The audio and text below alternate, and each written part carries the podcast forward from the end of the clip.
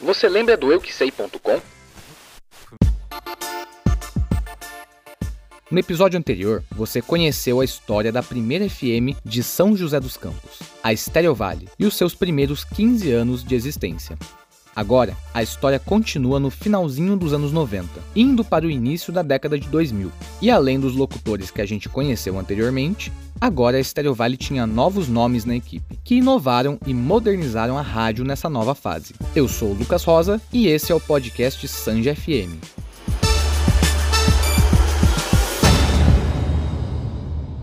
Nessa época, a Stereo Valley estava contratando novos funcionários para a equipe. E por um acaso, uma menina que sequer pensava em fazer rádio na vida acabou encontrando seu destino ali. Essa é a Shirley, uma locutora que fez história no rádio joseense.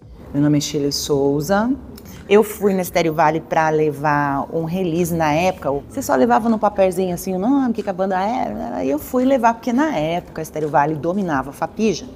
E a Fapija é, estava com abrindo shows. Isso era uma coisa muito inédita. Ninguém conseguia esse. Fapija acho que era o maior cenário de música nacional que a gente tinha. A Fapija, ou Feira Agropecuária Industrial de Jacareí, era um dos maiores eventos da região no que se tratava de grandes shows de bandas e artistas nacionais de todos os gêneros. Então a Estéreo Vale estava abrindo para algumas bandas. E o meu ex-namorado, meu ex-noivo, na verdade, ele participava, participava, de uma banda. E aí cheguei lá estava fazendo um teste. E eu fui eu uma menina maravilhosa que era minha amiga Águida, lindíssima assim de é, Estéreo Vale, vou contar esse podre é, uma menina lindíssima. Aí eu escondi o release na calça, assim, botei atrás. Eles falaram, pois não, eu falei, eu vim fazer o teste. E a pessoa que me atendeu na época era uma pessoa que gostava de uma mulher bonita, vamos dizer assim, né?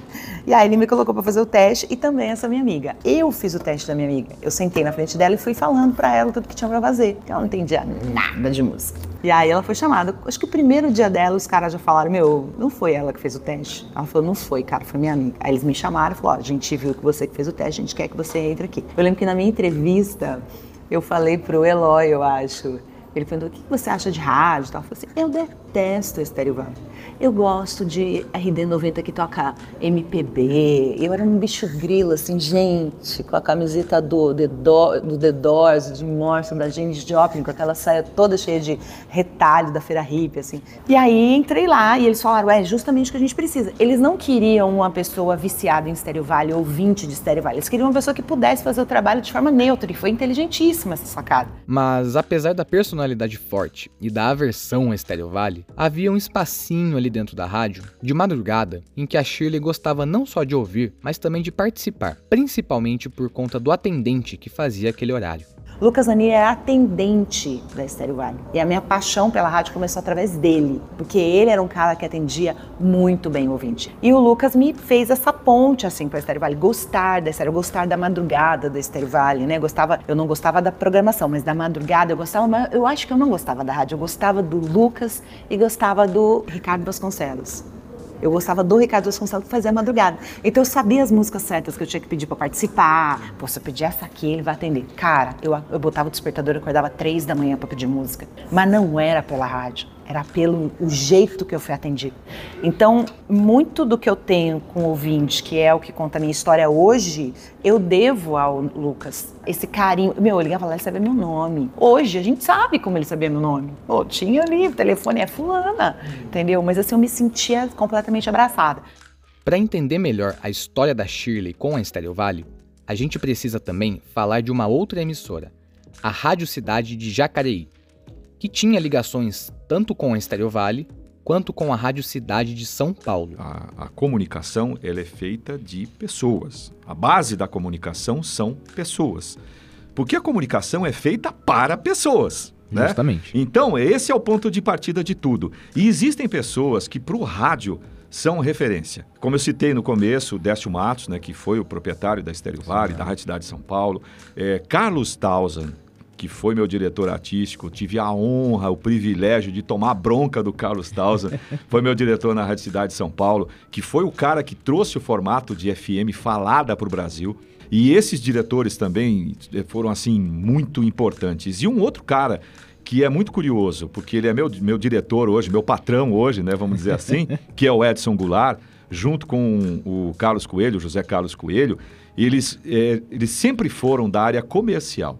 Mas o Edson e o Coelho sempre foram caras de rádio. Quando houve a possibilidade e a rádio musical ficou disponível, o Edson e o Coelho compraram a rádio musical de Jacareí e aí como na época eles também eram diretores da Rádio Cidade de São Paulo, eles começaram a fazer uma rede, uma mini rede, na verdade, é, da Rádio Cidade de São Paulo em Jacareí, usando a frequência que era da musical, virou Rádio Cidade. Cidade. O Vale do Paraíba ganhou uma nova cidade, a Musical FM, sempre inovando e fazendo o melhor para Jacareí, virou Rádio Cidade. Essa mini rede entre a Rádio Cidade Jacareí e a Rádio Cidade São Paulo ficou no ar entre 1995 e 1998, e até a Stereo Vale participava dessa junção em alguns programas. Mas após esses três anos, o caldo azedou. Num dado momento, que infelizmente, como eu disse, foi aquele período bem tenebroso que eu comentei anteriormente, As mudanças. aquelas mudanças todas, Edson e Coelho rompem com Décio Matos. Ali, Rádio Cidade, era tudo irmão. Rádio Cidade, primeiro lugar em São Paulo há anos. Edson e Coelho rompem. a Rádio Cidade em Jacareí ainda era deles. A frequência, né, a rádio era deles. Aliás, é né? a concessão, exato. Era não é deles, né? Hoje, a gente conhece essa rádio como Jovem Pan São José dos Campos, que se afiliou com a Rádio Jovem Pan de São Paulo lá em 98. Na época, eles estavam transmitindo a Rádio Cidade. Em São Paulo, eles eram administradores da rádio. O departamento artístico tinha o seu diretor, tinha a diretoria artística e o Edson e o Coelho, eles faziam parte da diretoria mesmo, da empresa como um todo, né? Certo. E eles eram os proprietários da Rádio Cidade aqui em Jacareí. E aí, por conta desse acordo, né, da dissolução desse contrato, eles tiveram um período onde eles poderiam continuar utilizando a marca Cidade, Sem rede. sem rede. Certo. É, num primeiro momento eles podiam continuar utilizando a rede, mas eles tinham um prazo, eu vou chutar assim, ah, tinha um prazo de seis meses para continuar utilizando o conteúdo da Rádio Cidade São Paulo. Depois eles teriam um período de, sei lá, mais dois anos para continuar utilizando o nome Rádio Cidade, Cidade. né, com a plástica, com todo o, o formato que tinha, mas aí sim, 100% local. Eles não poderiam mais retransmitir o conteúdo da Rádio Cidade de São Paulo. E foi exatamente nesse período aí que o Edson e o Coelho começaram a montar uma equipe para fazer a Rádio Cidade Daqui. 100% local. E, e- essa característica do Edson é como eu estou te falando. Embora ele seja um cara da área administrativa, um cara da área comercial, um cara do dinheiro, né? Vamos falar assim. Ele sempre teve uma visão, um ouvido muito bom. E a Shirley é um bom exemplo nesse sentido. O Edson, na época, eu, eu não vou lembrar, Shirley não trabalhava na locução, ela trabalhava acho que na promoção. O Edson Goulart e o Coelho da Jovem Pan fazem parte da minha vida. Eu devo a eles eternamente. Eu sempre falo assim, quando eu for famosa e for no show, eu vou ter que falar de vocês. Aí eles brincam comigo até hoje sobre isso. Eles me deram um curso de locutora. Ah, fui lá e fiz. Queria ser locutora? Não queria ser locutora. Mesmo assim, a Shirley topou ser locutora na Rádio Cidade, que na época já estava atuando como uma rádio 100% local. E os diretores da rádio tinham um plano para aproveitar que a voz da Shirley podia soar muito semelhante a uma outra locutora muito famosa lá em São Paulo. Quem era a estrela da Rádio Cidade de São Paulo, que também foi projetada pela Estéreo Vale? Cláudia Martins. Oportunidade. De novo, a gente está falando em oportunidade. Eles me chamam e falam o seguinte: você quer trabalhar com a gente como locutora? Eu era telefonista. Na Locu- Estéreo. Na estéreo. Locutora? Eu? Não quero fazer isso, não. Comecei telefonista e falante na Estéreo Vale. Falante de aniversariante, falante de programa de rock. Mas eu não tinha o meu espaço. Fui pra Rádio Cidade, o Edson chamou o Paulo Ramalho, que é o grande nome da Estéreo Vale, e falou: ela vai ser sua locutora. Eu falei, cara, eu vou trabalhar com o Paulo Ramalho. Jesus, pra mim ele era a lenda. O que, que você vai fazer? Você vai ouvir essa moça aqui, ó. Bota o foninho. Bom dia, uma ótima semana pra você aqui na programação mais gostosa do Brasil, a programação 969, é claro. E eu sou a Cláudia Martins até as duas. Sucesso em primeiro lugar. Bom, Mariana, Tudo bem, e você, Claudinha? graças a Deus eu estou ótima. Passou bem o final de semana? É isso aí, passei. Aqui juntinho com a gente? Claro. Ah, isso é muito importante, né, Mariana? É óbvio. Você fala de que bairro, querida? De Pirituba. Pirituba, eita! Um beijo pra todo mundo em Pirituba que tá ouvindo a programação mais gostosa do Brasil. Hum. E vai fazer tudo que ela faz. Eu precisava ser um clone da Cláudia Martins. Eu não podia ser a Shirley. E eu acho que eu também nem tinha noção do que era isso. Então eu fui ser um clone da Cláudia Martins, na cidade de Jacareí, porque o Edson já tinha essa rádio lá. E eu tinha que ser o clone da Cláudia Martins. E além de locutora, agora a Shirley precisava aprender a operar os equipamentos da rádio. Quem que sabia operar mesa? Eu não sabia. E o Paulo Ramalho contratou uma locutora completa. Ele não contratou uma locutora pra ficar falando. Foi minha primeira experiência com operação. Eu lembro que eu cheguei lá, a rádio estreou seis da manhã com o Dodô. Eu cheguei seis da manhã junto com ele. Eu tremi das seis da manhã até o meu horário, final do horário, cinco da tarde. Ele terminou meio-dia, eu não deixei ele almoçar. Eu falei, você vai ficar aqui, porque eu não sei fazer isso aqui. E aí eu tremi, assim, muito. E comecei a fazer a Rádio Cidade, a Cláudia Martins. Eu sou a cópia da Cláudia Martins. Hoje, se você pedir para eu fazer o que ela faz, eu vou precisar ouvir um pouquinho. Eu sei fazer os trejeitos dela, eu sei fazer o, o sotaque dela. Por que, que eu falo carioquês? Porque a Cláudia é carioca. Quando eu fui fazer isso, é, o Paulo Ramalho me deu uma grande lição. Ele falou: olha, você vai fazer carioca, você tem que ter uma consciência. Muitas pessoas não vão querer você no comercial. Porque carioca é estigma de cara enjoado. Então você pode perder. É isso que você quer fazer? Ou você quer fazer ser uma locutora no resto dos horários normal, né? Com, com sotaque neutro? Não. Dane-se que eu vou perder cliente. Eu quero falar carioca. Eu sempre gostei de sotaque carioca, então eu vou fazer o carioca. Então eu fui uma locutora com sotaque que não era neutro e não conseguia fazer o, o S, o X, né? Então, mas o R eu fazia. Então era uma sotaque com sotaque carioca. E aí fiquei fazendo rádio cidade, rádio cidade, rádio cidade. E aí, quando a Chile veio para Estéreo Vale, no começo ela, ela trabalhou com a gente atendendo os ouvintes, atendendo eh, telefone e tal. Eu fiquei um ano atendendo o telefone quase nove horas. Teve um dia que eu ameacei jogar o telefone de lá de cima. Falei, vocês me tiram daqui, você não aguenta. E aí eu me passaram para entrega de prêmios, tá? Que aí eu gostei, comecei a entregar prêmios, comecei a conhecer as pessoas. E eu acho que nesse momento eu descobri que ouvinte era uma coisa muito legal. E aí foi o que me diferenciou de todos os outros. Porque todos os locutores, sem exceção, mantinham a sua postura de locutor. O locutor é quem? É o cara que só fala com o ouvinte a hora que você passa o telefone para ele, ele vai, como é que é o nome do cara? Ah, alô, fulano. Não tinha qualquer contato pessoal. E a Estéreo Vale, na época, era um celeiro de artistas, né? Pagava-se em dólar o cachê do locutor pra ir nas festas. Ok, vamos para o ano 2000. A Rádio Cidade Jacareí já não existia mais. Tinha virado Jovem Pan. E a Shirley acabou ficando na Estéreo Vale, cuidando da parte de promoções. E falando na estéreo, ela entrou no novo milênio precisando de novidades. E isso era debatido constantemente por todo mundo lá dentro. A essência do rádio é a comunicação. A comunicação é a parte mais importante do veículo rádio. É conversar com as pessoas. O rádio ele tem essa capacidade de conversar com milhares de pessoas ao mesmo tempo, mas nesse mesmo instante ele está conversando com cada um individualmente. E a partir dos anos 2000, a gente começou a sentir exatamente essa dificuldade que o veículo rádio começou a ter é, no sentido de comunicar. A gente começou a ter as primeiras redes de rádio, né, as, as redes que começaram realmente a ter um, uma, uma, um impacto maior no veículo e por conta das redes de rádio, a gente também começou a ter as locuções mais fechadas. Eu lembro de um dos nossos diretores que ele chegava e ele falava assim: "Não, dá uma encurtadinha, dá uma enxugadinha. Tá falando muito." Qual é o perigo? Exatamente o sentido oposto de você pasteurizar demais, porque aí o, o rádio ele deixa de ter essa proximidade é, com a audiência, com o ouvinte.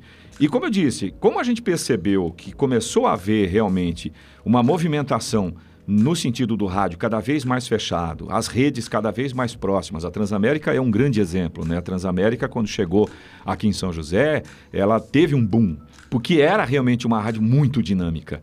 Mas ao longo do tempo, ela não conseguiu se sustentar justamente por causa disso. Porque é uma rádio que você se sentia sem fôlego, você se sentia sem ar para respirar às vezes, porque era tudo muito rápido. Era dinâmico demais. Não tinha um momento para você respirar. Você, ouvinte, né? Sim. Meu, é referência, faz parte da história, ponto final. Não tem nem que discutir isso. Mas eu digo que ao longo do, do tempo, ela começou a cansar a audiência. A Rádio Transamérica, aqui de São José dos Campos, também foi extinta lá no final da década de 90. E aí é onde a gente viu a possibilidade, falar, meu, o rádio é comunicação. O que, que a gente pode fazer em termos de comunicação com conteúdo, né, com uma coisa legal que seja bacana para a audiência, para ir exatamente na direção contrária. Me lembro que a Estéreo Vale estava mal das pernas, né? Eu acredito que se você entrevistou outros colegas, o cara que é bom mesmo, o cara que é profissional, ele vai contar essa história, ele não vai esconder essa história. A gente não estava muito bem, né? E aí eu, o Eloy sempre dava abertura para mim, para o Celso Meneghetti, que hoje é da Univap, e o Caco, que a gente não tem mais, que, que morreu num acidente de carro. Tanto que, eu não sei se o, se o Eloy. Não, o Eloy não vai contar que ele é um príncipe. Ele- a gente começou a falar muito na orelha dele: tá, tá errado, isso aqui tá errado, você tem que mudar isso, tem que mudar aquilo, tem que mudar aquilo. Ele atendeu os nossos pedidos. Ele fez tudo que eu promocionalmente pedi, tudo que o Caco disse e tudo que o Celso disse. Passou um ano e Bop veio a gente lá embaixo. Aí nós três voltamos na sala dele e falamos: Eloy, não ouve a gente não, a gente tá errado. Faz você mesmo, porque a gente.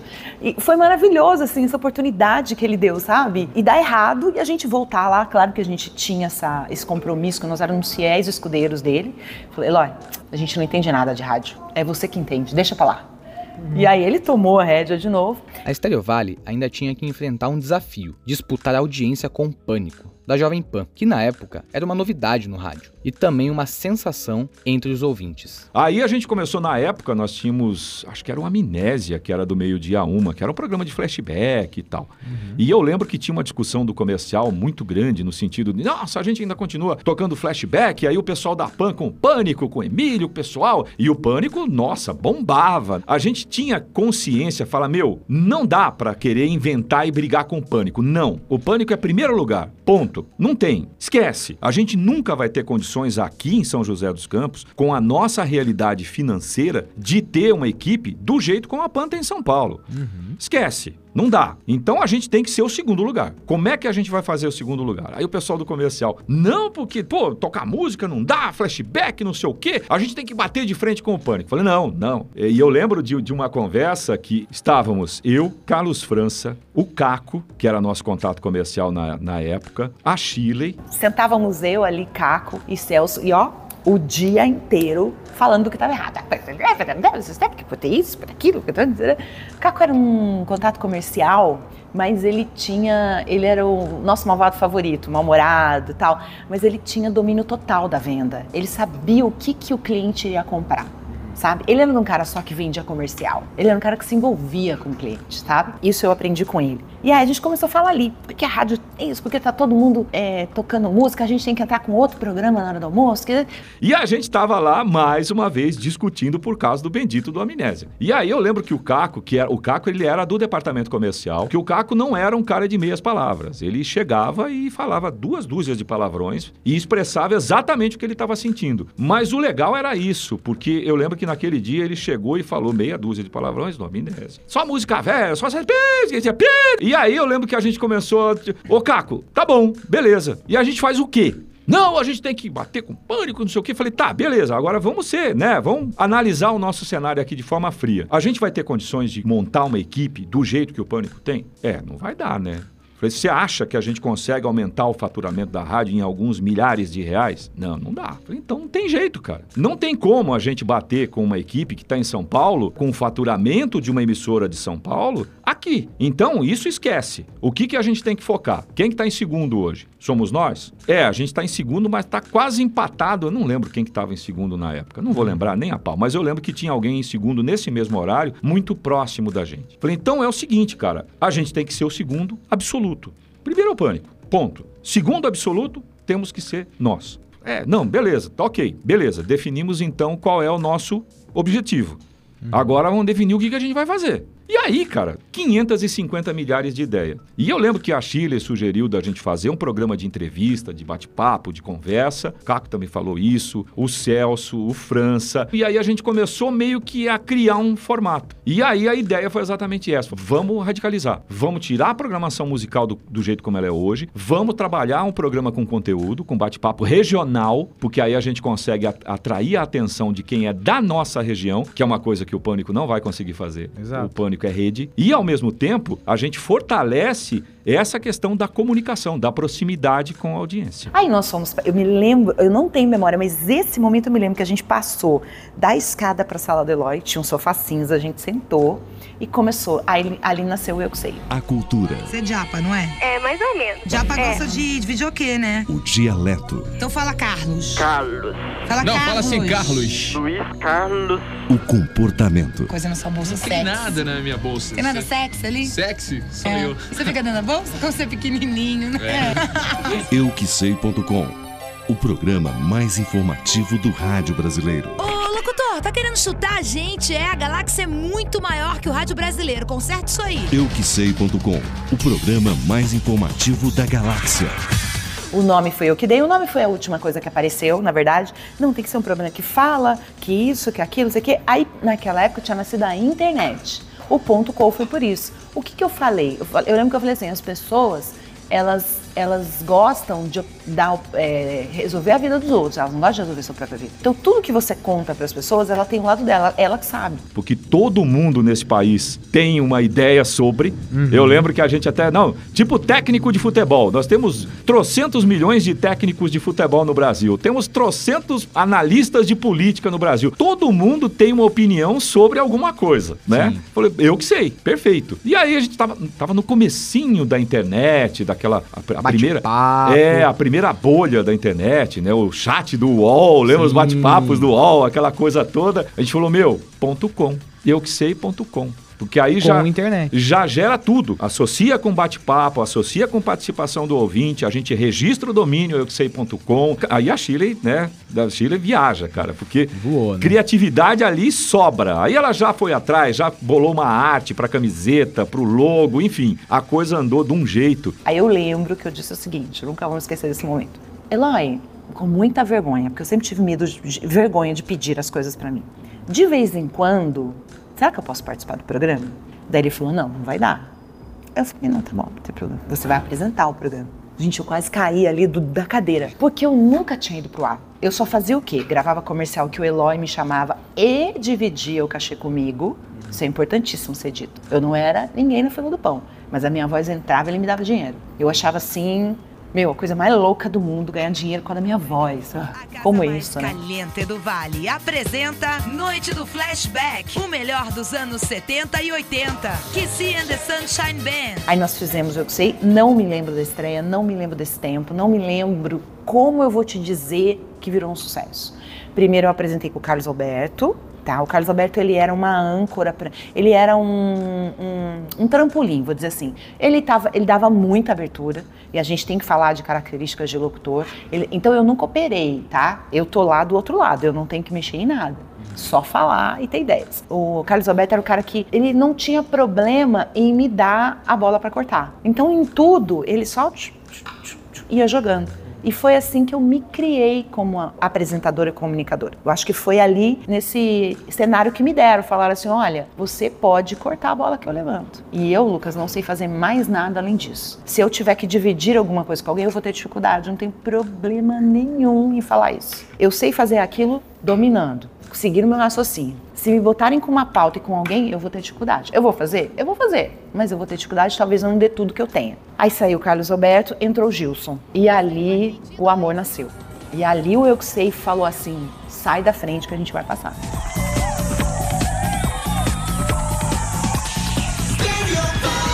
Sério Vale, a primeira FM em primeiro lugar. Eu que sei. Começa mais uma edição do EuQuesei.com num oferecimento da Planeta Motos. É a motocracia Hoje teria Honda. a presença da Mariana Felício, que é capa da Playboy, a ex- a ex-BBB e tal, no programa. Porém, ontem eu recebi é, gentilmente uma ligação da Adriana Siqueira, que é a, a local aqui da Playboy, pra avisar que a Mariana não ia vir. Já não é a primeira vez que isso acontece, que a Playboy marca uma entrevista e não comparece nem aqui nem nos outros E, meu, deu muito certo. Foi muito legal. O euquesei.com foi a jogada perfeita da Stereo Valley para recuperar aquela audiência mais jovem da rádio, que estava até então encantada com o pânico. Indo além do Eu Que Sei, também foi criado outro programa com a participação do ouvinte pela internet, o Bate-Papo Estéreo Vale. E fomos crescendo com a Estéreo Vale, crescendo, crescendo, crescendo. Essa é a Estéreo Vale dos anos 2000, famosa, com Eu Sei, com o Bate-Papo Estéreo Vale, que não foi uma criação minha, foi uma conversa, mas foi uma criação, acredito que do Eloy. E o nome também eu acho que é dele, Bate-Papo Estéreo Vale. E quem faria isso? Gilson. E o bate-papo, a gente foi na sequência, né, que era o das 14 às 15, aí focado mesmo no povo mandar recado pra gente. Tipo, Mais até do que eu sei, porque eu mais- tinha convidado, é, né? O Eu Que Sei, ele era mais focado em um tema. E, evidentemente, a gente, sempre que possível, a gente trazia um convidado para poder falar sobre aquele tema. O bate-papo, não. Era o bom e velho ligue, peça sua música, mande o seu recado, mande seu abraço, que é aquilo que eu comentei, a comunicação do rádio como essência mesmo, do que ele faz de melhor. Só que aí usando tudo que a gente tinha de tecnologia na época. A gente tinha o site, a gente tinha um chat que a gente desenvolveu para o bate-papo. Legal. Então a gente conseguia, de uma forma muito dinâmica, ter a participação dos ouvintes. E aí a gente teve, primeiro foi o Gilson que apresentou, depois o Fabrício. O Fabrício, pela madrugada, o Fabrício detonava no bate-papo. A galera tá toda no bate-papo Vale. Também, só toca música da hora.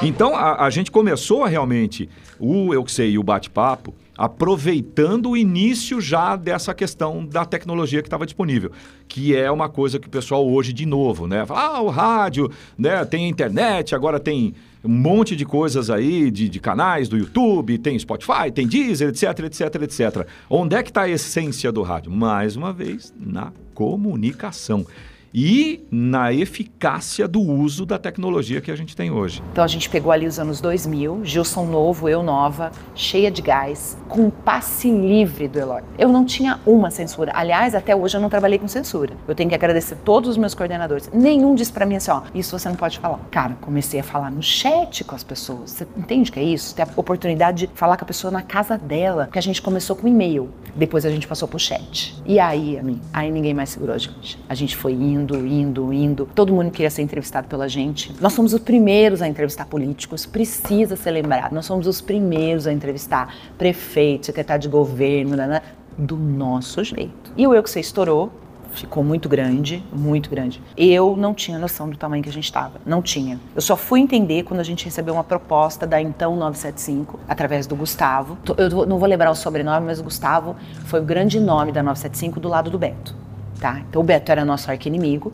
A gente tinha essa coisa de arqui-inimigo, de não falar oi na balada. Era uma coisa assim, muito acirrada. Eu lembro que até no programa dele à noite ele passava trote em mim. O negócio era tão feio que ele queria acionar o jurídico da rádio. O salário era assim, quatro vezes a mais que a gente ganhava. E aí ele ofereceu e a gente. Puf, claro que não, né? A gente foi rádio. Nunca ligamos pra dinheiro. Aí o Caco falou: não, peraí, os meninos receberam proposta, dá TV pra ela, vocês não vão conseguir bater. Porque eles me ofereceram: ah, você vai aparecer na televisão, você vai fazer programa de televisão. Ela não vai, ela vai pra lá. Você esquece. Aí os caras conversaram, conversaram. Nunca imaginamos que isso ia acontecer. Voltaram com a proposta. Era aquilo e mais um ter, e mais uma metade. Oi, a gente vai ganhar isso? Mas por que a gente vai ganhar isso? Porque vocês valem isso. E aí ainda, pro resto não ficar emburradinho, porque eu não sei se ninguém contou, mas eu vou contar, havia uma grande guerra de ego interna, grandíssima. Nós vamos dar ainda um X pro restante. O restante ainda teve um aumentinho. Abaixo da gente, mas teve aumentinho. Aí que explodiu o barraco mesmo. Além dessa pequena guerra interna, também havia uma certa resistência, até mesmo um preconceito, em relação a vozes femininas no rádio. A maioria esmagadora das rádios só tinham locutores homens. A própria Stereo Vale, antes da Shirley, só teve uma locutora mulher. A própria Cláudia Martins, que a gente falou agora há pouco, e que fez um baita sucesso lá na Rádio Cidade de São Paulo. Pois é, Preciso dizer que vivíamos uma época em que mulher só fazia comercial de frango resfriado, de vassoura. Eu me lembro muito bem, a locutora era a Cláudia Martins, eu não era locutora ainda, e eu me lembro dos colegas dizendo, enquanto eu era telefonista. Carrefour? Ah, não. Deixaram que a Cláudia chegar, ela grava. Isso é muito triste. Talvez ali eu já comecei a ver que o negócio era o buraco era mais embaixo. Como foi a sua vida como mulher dentro da Estéreo Vale? Porque Estéreo Vale foi o meu celeiro, então eu não posso falar de outras rádios. Como foi? Dura, difícil, com o resto. Para mim sobrava o resto. Vai ter um show legal. Quem apresenta? Lino Stani. Vai ter um show horroroso? Não sei. Deixa aí quem vai apresentar. O que, que eu raciocinei? Eu vou pegar esses shows e vou fazer meu ano. Se de cada mil pessoas eu for conhecida em 10, para mim já tá bom. Mesmo assim, a Shirley resistiu e foi fazendo seu nome, dentro e também fora da rádio com outros espaços de música em que a Stereo Vale patrocinava, mas os locutores não davam valor. E aí eu pro show do Calypso, nunca me esqueço. Eu acho que foi Martins Pereira, não sei te dizer. Lotado, cara. Lotado de público de Calypso. Pergunta se alguém do Stereo Vale quis ir. Não. Jogaram pra mim. E eu não negava a missão. Eu fui, foi a primeira, acho que a primeira vez que eu subi num palco assim, lotada, aço, assim, sabe? E ali eu falei, é isso que eu quero fazer. Apresentar show. Isso aqui é maravilhoso.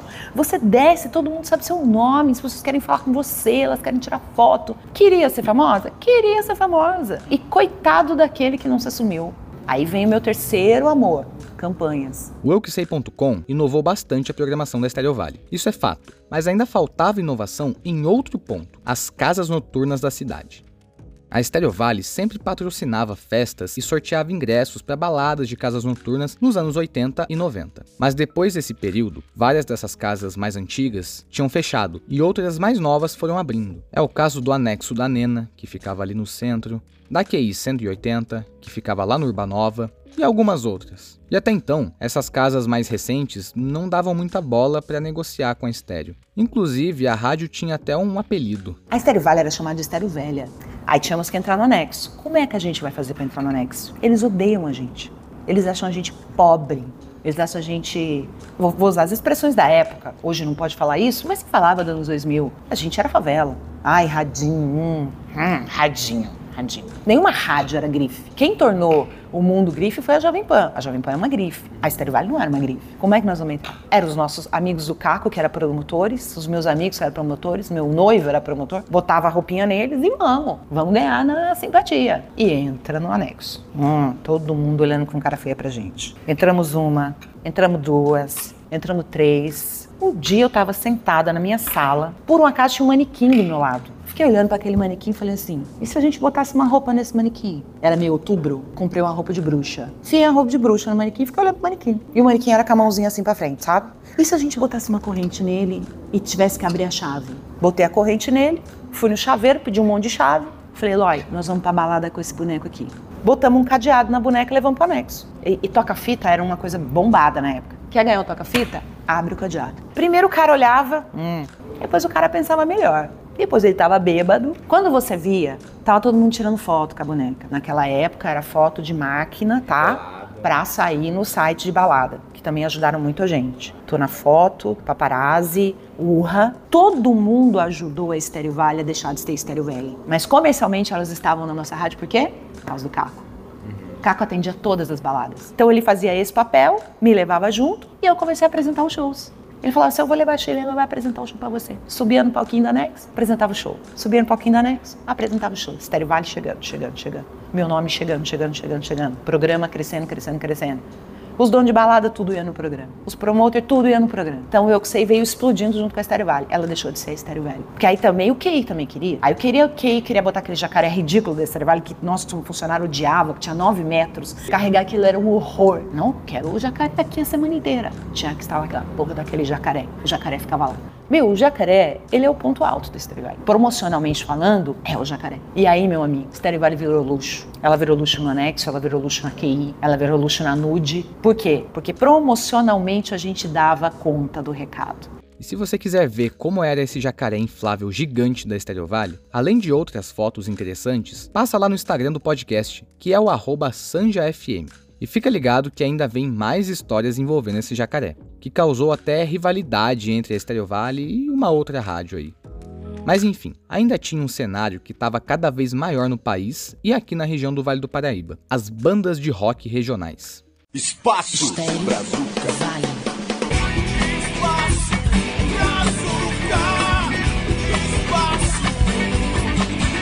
Shirley. De volta com mais uma edição do Espaço Brazuca. E se você tem uma banda e tá afim de participar do programa, é super fácil. Mande um CD com o seu som aqui pra Estéreo Vale, Ademar de Barros 283, 15 andar. CEP 12 245 904. Ou se preferir trazer pessoalmente, passe aqui na lojinha e fale com a Patrícia. A gente só pede que o CD tenha uma qualidade bacana, que seja bem gravado, pra gente poder ouvir bem a sua música e colocar para todo mundo escutar.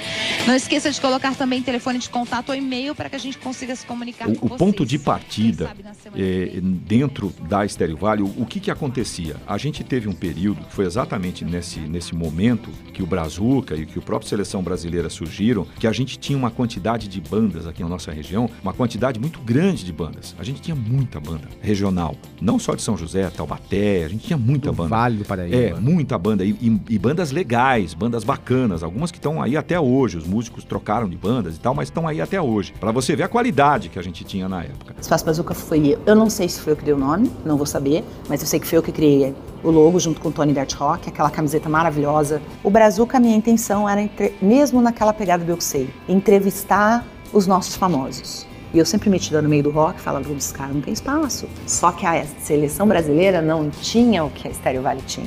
As casas noturnas. Eles não tinham. A gente recebeu banda do Rio.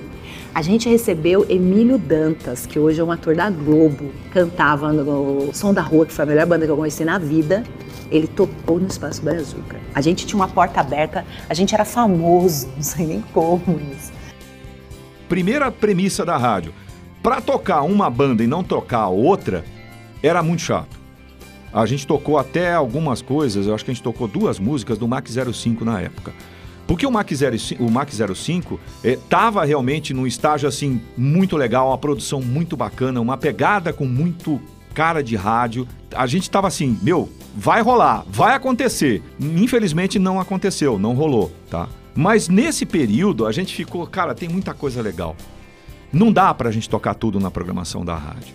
Pra gente tocar uma vez por dia, uma música, tipo, hoje a gente vai tocar General Lee, hoje a gente vai tocar X Rock, hoje a gente vai tocar Mac 05. Cara, dilui na programação, não vai servir pra nada, não vai divulgar o trabalho vai da banda. lembrar depois. Não, não vai. Aí a gente pensou exatamente nisso, falou: "Meu, e se a gente fizer um programa e toda semana a gente traz uma banda? Porque aí o que, que a gente faz?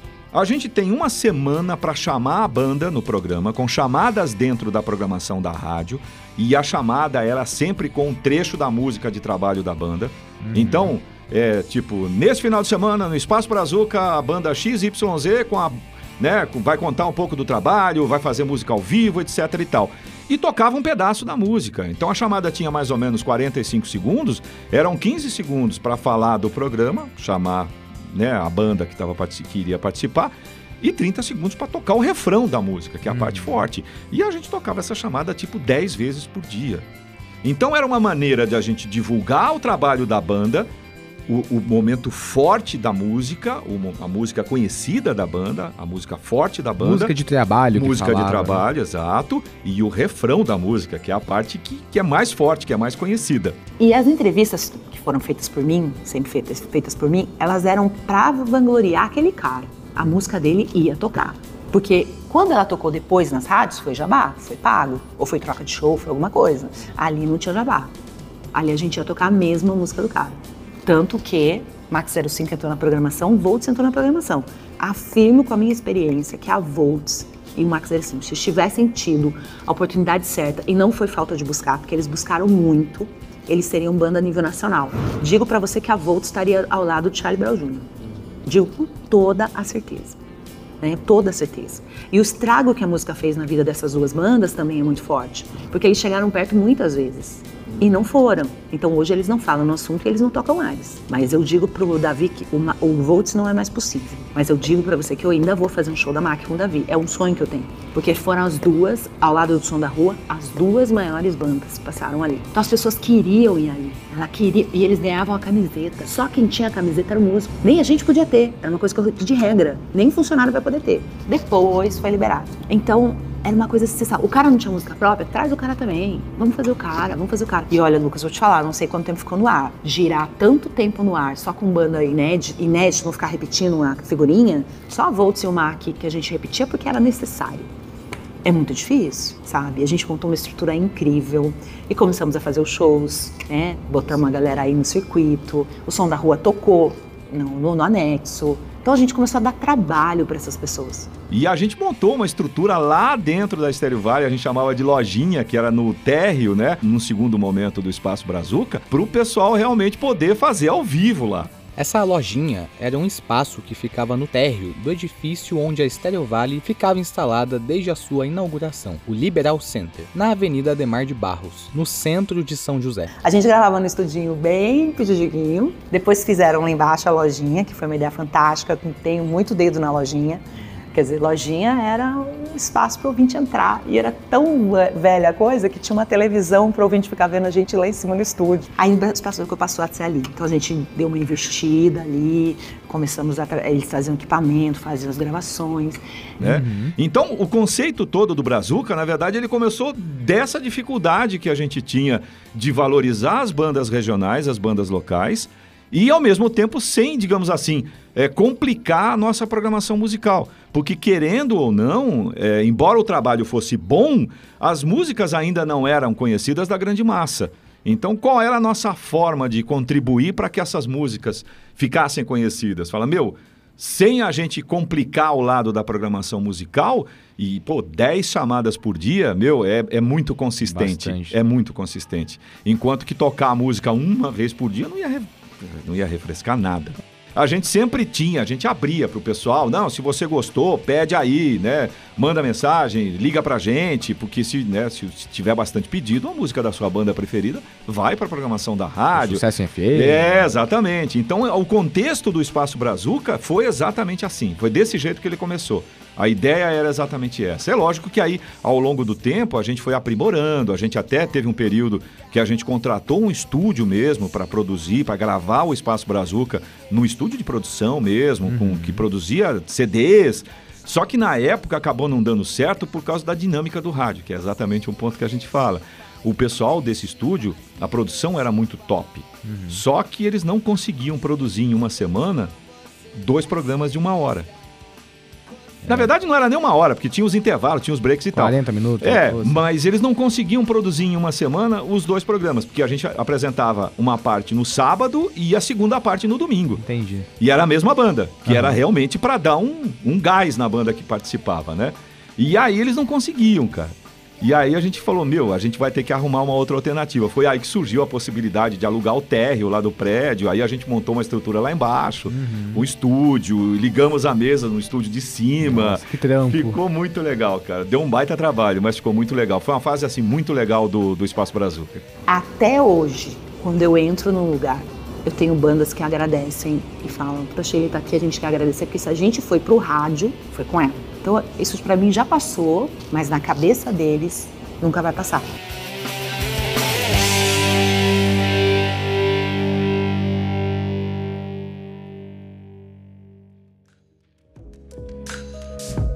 Bom, agora a gente chega em uma parte bem triste da história. O ano era 2006. A Stereo Vale já estava sendo negociada para ser vendida, assim como aconteceu com a Rádio Cidade São Paulo dois anos antes. E é claro que um evento desses causou apreensão por parte de todos ali dentro da rádio, fora a concorrência pressionando cada vez mais, e a partida precoce de um grande amigo. O Eu Que Sei só tremeu nas pernas por causa de um cara chamado Gustavo da 975. Ele começou a entrar na mente do Gilson e falava: Você é o operador dela, você não é ninguém, ela tripudia em cima de você. E eu tinha uma amizade com o Gilson de olhar. Eu olhava, por isso que o programa funcionava, que a gente completava. A gente era gênio os dois juntos. Ela é só você é o operador dela, você não aparece, tá, tá, tá, tá. Ele comprou a ideia. E aí nós tivemos o rompimento. O Gilson entrava no programa e falava: Aham, sim, é, é isso aí. E aí meu coração despedaçou. Eu tava sozinha. Mas vamos levar, não posso deixar isso acabar. Aí, pra ajudar, pra ajudar, o Caco morre. É, infelizmente a gente perdeu o Caco num acidente, putz, no aniversário de São José, no dia que a Estéreo Vale faz aniversário, na serra ali da Tamoios. Foi um episódio muito triste, muito chocante para todos nós. Mas a gente sempre lembra do Caco com muito carinho, principalmente pela, pela pessoa que ele era e pelo profissional que ele era. Um dia antes do Caco morrer, os- o Boni tinha comprado a rádio. Isso é uma verdade. O Boni comprou o Stereo Vale. Eles só desfizeram a negociação, a gente brinca, por causa de uma cadeira. O seu Décio era vaidoso, o Boni também. Chegou no momento ali de dividir não sei o quê, o seu Décio falou, não, não quero dar a cadeira, a cadeira é minha, figuramente falando, tá? Aí, tá bom, então não compro mais. Nós falamos uma hora e 47 no Nextel, eu me lembro disso. O Caco não gostava muito de ficar falando no telefone. Pra você falar com ele, você tinha que ter. Ai, tô com problema, você me ouve? Ai, hoje não tô afim, não. Não tava afim, tá afim. Aquele dia ele falou, ele me deu todas as coordenadas, Luca. Olha, o Boni vai chegar aí. Eu falei, o que, é que eu faço? Como é que eu vou negociar isso? Eu não sei negociar. Ó, você vai falar isso, isso, isso, isso, isso, aquilo. Se ele falar isso, vai falar aquilo. Ele me deu todas as E ele coordenadas. me deu todas da as coordenadas, foi embora e não voltou mais. A notícia da morte do Caco abalou e muito toda a equipe da Stereo Vale, principalmente a Shirley, que naquele dia não chegou nem a apresentar o Eu Que Sei. O Caco morre naquele ano e eu me lembro que o Eloy deixou eu. eu- ele, mo- 11h40 eu recebi a notícia do meu chefe. Ele me chamou na casa dele, era hora de entrar no programa, eu não fui. E eu falei o que no caminho? O Oscar quer falar com você. Gilson, filha de uma puta. Foi lá, falou alguma coisa de mim. E agora eu vou tomar uma rabada. E fui praguejando o Gilson. Quando eu entro no elevador do meu chefe, o Gilson me passa um rádio. Ó, eu queria falar pra você que eu gosto muito de você. Eu, independente de qualquer coisa. O Gilson foi quem recebeu a notícia. Então ele já sabia. Todo mundo sabia que a minha vida ia acabar.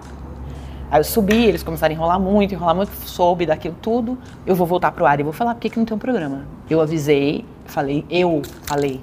Qualquer qualquer coordenador com a cabeça no lugar hoje não deixaria acontecer isso. Mas ninguém vai entender. A Estéreo Vale é uma família.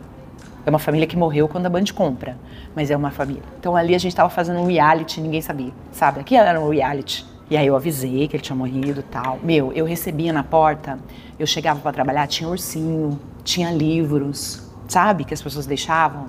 Eu lembro que quando eu voltei, primeiro dia sem o caco, eu sentei no chão, eu virava naquele chão. Falei, eu não vou voltar. Aí, Lucas, eu me tornei um monstro.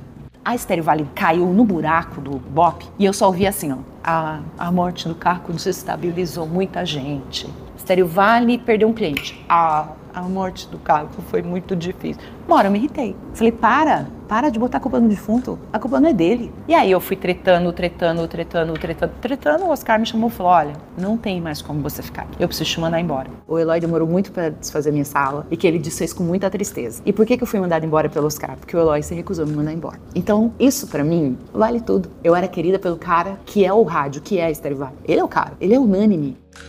Em 2008, a Stereo Vale foi adquirida pelo grupo Bandeirantes de Comunicação. E a Shirley, que estava na época fazendo uma pontinha na 975, que era do mesmo grupo, acaba voltando para a Stereo Vale por mais alguns anos. Fora que a própria emissora acabou recebendo diversas mudanças de equipe, estúdio, programação, mas isso aí já é uma outra história que logo logo você vai entender melhor.